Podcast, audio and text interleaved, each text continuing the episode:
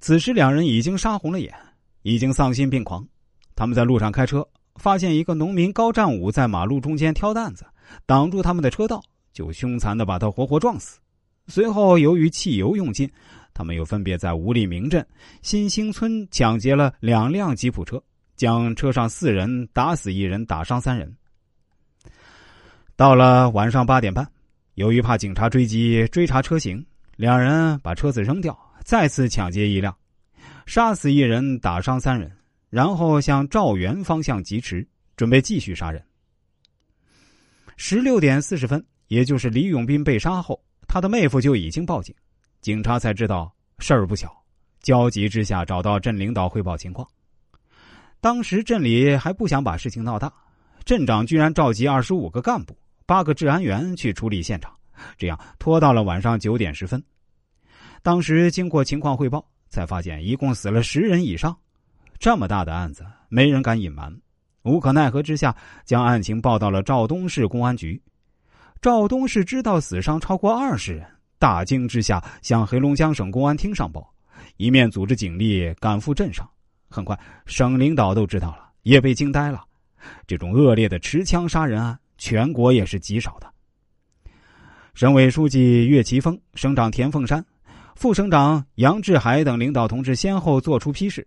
省长助理、省政法委副书记、省公安厅厅长徐延东坐镇指挥，要求赵东市不惜一切代价将案犯抓捕归案。省公安厅下达追捕令，这样，赵东市公安局组织一百二十多名警察追踪。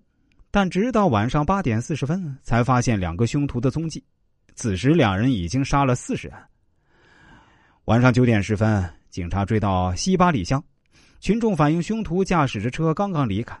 警察沿着公路追下去，发现被抢车辆丢弃在路边，这辆车也没有油了。此时，两名凶徒正在路边徒步，发现大批警察追到以后，立即向路边的树林里狂奔而去。警察立即持枪追了过去。九点四十分，双方相距越来越近，到仅剩一百米的时候，开始正式交火。两个歹徒向警察开枪，将联防队员孙景才打伤。警察也用五六式冲锋枪扫射还击，那猎枪怎能是冲锋枪的对手？冯万海被当场击毙，姜立明腹部中弹受伤，姜却不投降，一面用树布掩护，一面用猎枪继续向警察射击。一时间，警察也不敢靠近。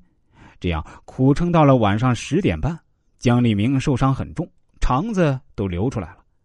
加上周围被警察包围，他自知逃不掉，立即开枪自杀。